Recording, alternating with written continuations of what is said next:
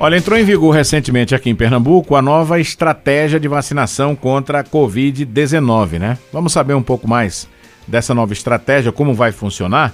Quem bate um papo com a gente para falar sobre esse assunto é a Superintendente de Imunizações do Estado, Jeane Torres. Bom dia, Jeane, seja bem-vinda. Aqui é o nosso programa Nova Manhã, nosso quadro Vida e Saúde. Bom dia, Rony, tudo bom? Tudo bem, Jane. Nos conte aí como é que vai funcionar essa nova estratégia de vacinação contra a Covid aqui no estado. É, em 2024 houve duas mudanças agora para a estratégia de vacinação contra a Covid-19. Uma delas é a incorporação da vacina para as crianças menores de 5 anos, de 6 meses a menores de 5 anos, onde as vacinas da Covid faz parte agora da rotina, do calendário vacinal das crianças. Uhum. Ela terá três doses, né? Ah, inicialmente seria uma dose aos seis meses, a segunda dose aos sete meses e a terceira dose aos nove meses. Uhum. E a segunda estratégia seria para as crianças e adultos acima de cinco anos, onde alguns grupos prioritários irão, irão receber uma dose anual, anual ou duas doses com intervalo de seis meses, a depender do seu grupo. Uhum. Quer dizer que a partir de agora passa a ser um calendário anual de vacinação e essas crianças poderão já receber essa vacina já agora, a partir de janeiro, já estão recebendo, né? É, as crianças que ainda não tomaram a vacina da Covid nos outros anos, elas podem estar iniciando agora. As crianças que já têm o esquema completo com as três doses, então ela já está iniciando. Uhum. É assim que ficou o calendário vacinal. Mas as crianças que tiverem, por exemplo, completando agora seis meses ou em tempo de fazer a sua segunda, terceira dose, elas vão estar completando para ter três doses agora no seu calendário vacinal. Ô, ô Jane, a gente sabe que para os adultos está eh, sendo aplicada a vacina bivalente, né? que inclusive tem uma baixa adesão, a gente já tem visto isso desde o ano passado, que não deveria estar assim. Agora, para essa nova faixa etária de crianças, qual é a vacina que vai ser aplicada? É, é a Pfizer Baby, é? É, as crianças recebem a fase baby de seis meses menores de 5 anos. Hum. As crianças de 5 a 11 anos, a gente tem a fase pediátrica, que é a de uhum. tampinha laranja, que a gente chama. Certo. E os adultos seriam a partir de 12 anos de idade, a gente tem a bivalente que está uhum. disponível para os grupos prioritários agora. Uhum. É, sobre esses grupos prioritários que eu queria é, falar com você. A gente tem essa nova estratégia, mas ela não privilegiou essa, essa faixa etária, né? De 12 até idosos só aqueles do grupo prioritário, né? É, na verdade, o grupo prioritário ele acaba incorporando até as crianças de 5 a 11 anos, porque são as pessoas imunocomprometidas se tiver nessa faixa etária. Então, eles vão uhum. estarem fazendo duas doses da vacina que seja disponível para sua faixa etária. No caso, vai ser a fase pediátrica. Uhum. Mas dentro dos grupos prioritários, a gente também tem pessoas de 60 anos mais, indígena, é, quilombola, gestante puerpera, trabalhadores da saúde, profissionais, é, desculpa, é, profissionais da saúde, né? Pessoas com deficiências, pessoas com comorbidade, todas elas vão estar podendo receber esse ano uma dose anual ou, dependendo do grupo, duas doses. Qual seria esse grupo que poderia estar recebendo duas doses com intervalo de seis meses? Seriam as pessoas com 60 anos mais, gestantes e puérperas e pessoas imunocomprometidas. O esquema vacinal delas são de duas doses com intervalo de seis meses. Uhum. As crianças acima de 12 anos que já estão nessa, nessa relação para tomar essa vacina bivalente, né? É, é, é, elas têm que ter seguido aquele calendário de três doses, ou se ela tiver tomado, por exemplo, só duas doses, ela já pode tomar bivalente?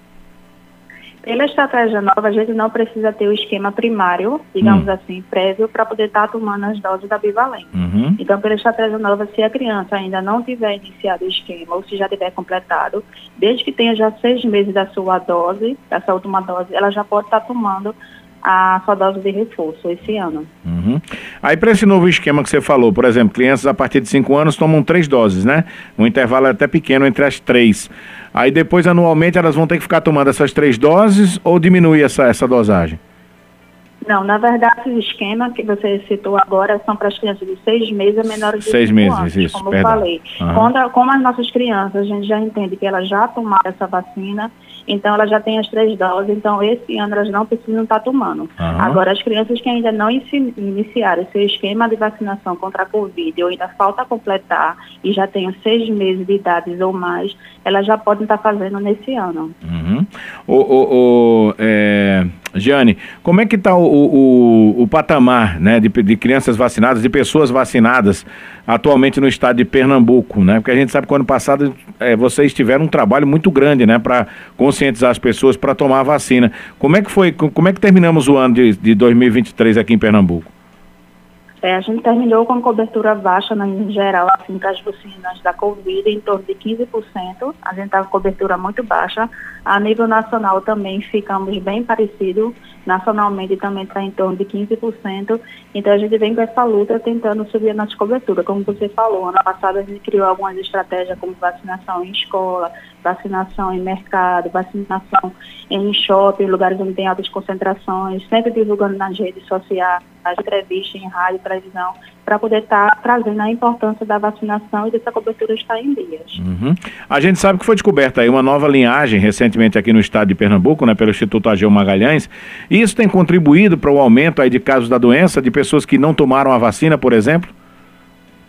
Isso, aumenta sempre. Principalmente porque quando a pessoa não está vacinada, seja de qualquer uma das vacinas que a gente tem disponível, seja da Pfizer, como a gente já vacinou antes com a Butantan, com a AstraZeneca, ela acaba trazendo uma proteção. Então, a pessoa que não tem nenhuma dose, ela acaba tendo, é, digamos assim, reações maiores, risco de internação e até mesmo risco de óbito. Então, por isso que a gente reforça está sempre com a vacinação em dias. Uhum. Não somente para a Covid, mas outras vacinas também de rotina, principalmente nossas crianças, que é o público mais vulnerável. É.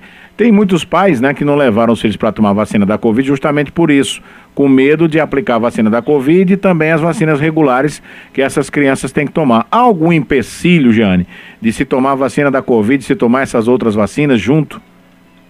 Não, na verdade não. Todas as vacinas do calendário vacinal, a grande maioria, incluindo a do Covid, ela pode ser feita juntas. Não tem nenhum problema, nenhum, para a saúde da criança ou vai afetar a efetividade da vacina. Uhum. Pode ser feita assim junto, a gente até recomenda aproveitar a oportunidade que a criança está na sala de vacina e atualizar todas as vacinas que tenha para a faixa etária dela, uhum. incluindo a Covid. Você falou aí que a gente não conseguiu bater a expectativa de vacina no estado de Pernambuco do ano, ah, não só no estado, no Brasil todo, né? Mas no estado de Pernambuco, já que a gente está é, relatando aqui a, a, nossa situação, no ano passado, é, teve algum município que ficou muito aquém daquilo que se esperava? Ah, os municípios ficaram bem parecidos. A gente está com um problema ainda de atualização de cobertura. A gente tem as coberturas até o mês de outubro, na verdade, do ano passado. Então, alguns municípios ainda têm alguns dados subindo, mas a grande maioria ficaram bem próximo mesmo à cobertura, porque isso também vai depender muito da população. Uhum. Desculpa, da população também tem municípios que têm população menores, então eles conseguem atingir mais rápido, né, digamos uhum. assim, essa cobertura, mas municípios como Capital, Recife, Jaboatão, Olinda, que são maiores, ele tem essa maior dificuldade. É, eu tenho certeza que vocês já estão com todo o planejamento pronto, né, para esse ano de 2024, para incentivar essas pessoas a buscar essa vacina nos postos de saúde, seja ela da Covid, seja ela para outras enfermidades que são vacinas que são gratuitas, inclusive, né, que estão à disposição dos nossos postos de saúde. Então, tem alguma campanha já agora para o mês de janeiro, antes do carnaval, que já vai ser colocada aí na rua para incentivar as pessoas a tomar a vacina? É, a gente faz a intensificação das vacinas, como você falou, a gente tem mais de 20 vacinas disponibilizadas pelo Ministério da Saúde, pelo Sistema Único de Saúde.